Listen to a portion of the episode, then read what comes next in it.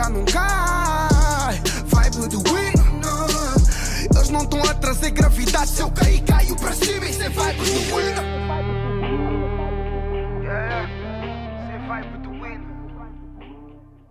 Boas pessoal, tudo bem?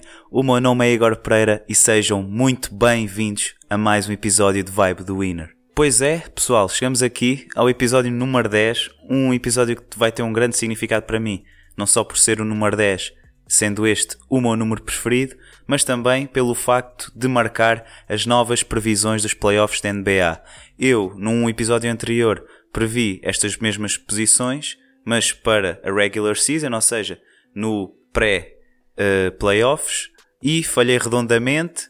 Acertei muitas das equipas também, mas as posições. Acertei muitas equipas, mas as posições delas nem por isso. Mas antes de nada, queria deixar umas notas prévias. Vou aqui deixar alguns shoutouts aos maiores destaques da semana. Muita coisa aconteceu. O Benfica e Porto continuam as respectivas jornadas europeias.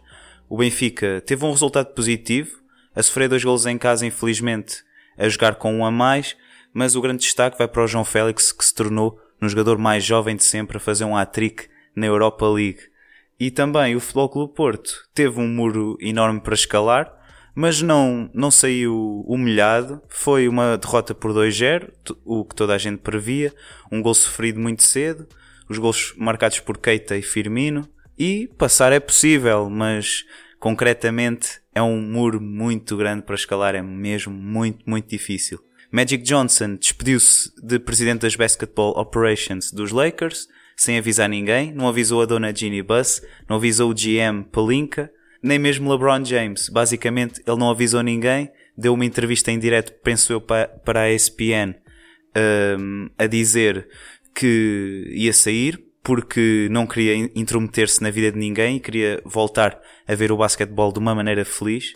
E eu percebo também o que ele diz. Ele é o Magic Johnson, um homem de sucesso em termos de negócios, não tem nada a perder e mostrando o seu ar mais humano, uh, deitou algumas lágrimas também enquanto, enquanto fazia a sua despedida enquanto presidente das Basketball Operations. Mas penso que os Lakers agora, a dona Ginny Buss vai ter de ter pulso forte. Muita gente fala que hum, o Jerry West poderá estar de volta, ele que está nos LA Clippers, no rival, mas como analista e não como presidente das Basketball Operations. E muita gente diz que se LeBron James telefonar para ele, ele pode voltar aos velhos tempos nos Lakers. Era uma grande aquisição.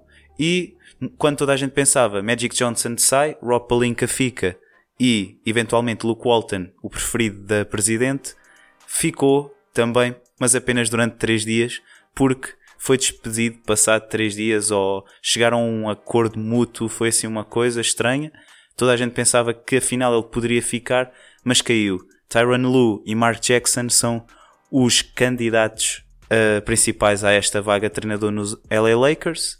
E o último shout-out e o mais importante vai para o Nemia Esqueta, que hoje, ao dia que estou a gravar isto, estou a gravar isto sábado, às 5, Nemia Esqueta de manhã uh, declarou-se ao draft da NBA. Ele foi projetado sendo no final, estando no final, aliás, da primeira ronda e no início da segunda, poderá ser o primeiro português de sempre na NBA. Um grande desafio para este rapaz, a maior sorte do mundo, e vamos a essas tais previsões dos playoffs. Então, vamos por partes. Eu tenho aqui o meu Instagram aberto na página da NBA e tenho aqui o, o schedule de todos os jogos e todas as posições. Por isso, vamos aqui começar pelo Oeste, que eu penso que é o mais fácil de prever, na minha opinião. Temos aqui a primeira, Bucks com Detroit, penso eu, um 4-0 fácil, porque Detroit simplesmente não apresenta consistência, tem um frontcourt bastante bom, mas não, não, apresentam, não apresentam sinais possíveis de virem a surpreender os Bucks. Os Bucks, para quem não sabe, é a equipa número 1 um em, em win shares ofensivos e defensivos. Depois, nos Celtics com os Pacers, penso que os Celtics ganham 4-1. Acho que os Pacers conseguem provavelmente um jogo em casa. Penso eu. Sim. Sim, um jogo em casa. Os 76ers com os Nets, uh, 4-1, 4-2 também, mas penso eu que 4-1. uh, se tiverem Joel Embiid uh, com condições de jogar, porque se não tiverem, os Nets são uma equipa que, em termos coletivos, são uma equipa muito ligada, muito, com uma química muito grande, por isso podem dar problemas sem Joel Embiid, mas com Joel Embiid uh, 4-1, penso eu. Toronto, penso que também 4-0. Toronto, para mim, é uma grande ameaça nas NBA Finals. Pode ser a primeira vez que vão e a primeira vez que ganham também. Mas já lá vamos. Depois, uh, meias finais de conferência, uh, Bucks Celtics. Penso que os Bucks uh, vencem os Celtics, mas acho que vão a 7. Eu acho que vão a 7 pelo simples facto de psicologicamente os Celtics já terem vencido nos playoffs os Bucks, mas os Bucks este ano são uma equipa totalmente diferente, feita à medida de Yanis, e penso que eles vão, vão até à, à final de conferência. Vai ser 4-3 a favor dos Bucks, ainda por cima tem o jogo em casa. Pá, acho que são, são favoritos. Os Celtics não têm apresentado grande, grande consistência durante a época, não, sinceramente não me convencem. Uh, e depois temos 76ers Toronto nas outras meias finais e eu penso que uh, Toronto tem uma equipa muito mais funda em termos de soluções do que os 76ers, que o banco não me convence de todo. E o Joel Embiid não é um jogador, é um excelente jogador, é um dos melhores jogadores da NBA, mas não é um jogador que em termos de lesões seja muito viável, por isso em playoffs ainda está muito, para, muito longe de me convencer. E vou Toronto em 4-2. Acho que 4-2 é, é justo. E depois na final de conferência, uh, Bucks podem vencer. É um, eu, eu este aqui não dou nenhum favorito, mas vou dar a minha previsão. Eu penso que Toronto vai ganhar em 7 também. E a equipa que chegar do Oeste à final vai muito, muito cansada. Porque aqui, a partir das meias finais, há jogos muito, muito, muito complicados. Muito complicados entre as quatro principais equipas. Depois, no Oeste, temos aqui os Warriors, com os Clippers.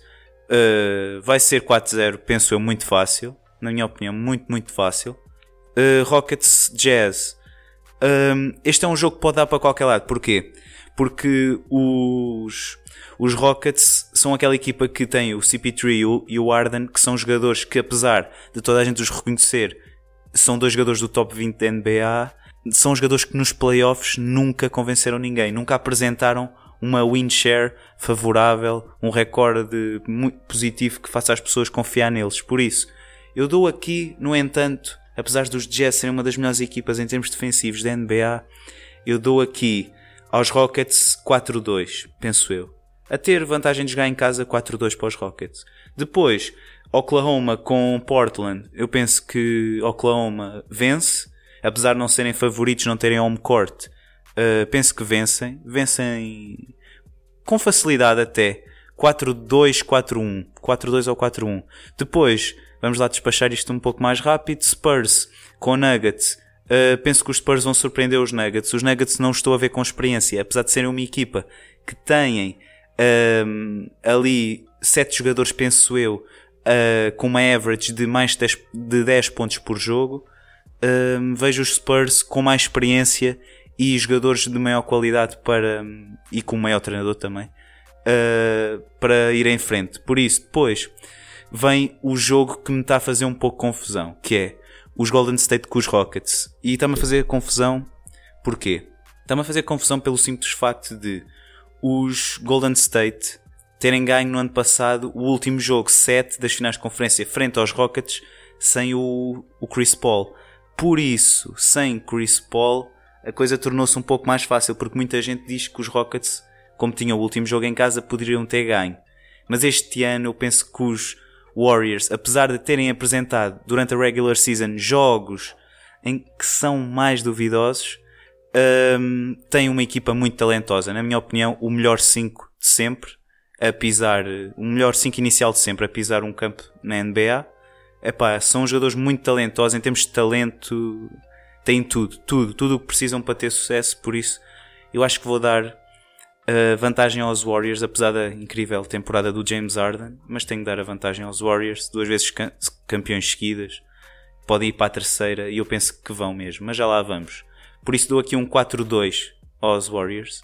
E depois os Oklahoma com Santo António vejo Os Oklahoma com muita vontade de ir ter com os Warriors na final de conferência, pelo simples facto de Westbrook e Paul George e Steven Adams terem aquela, aquelas picardias com os Warriors.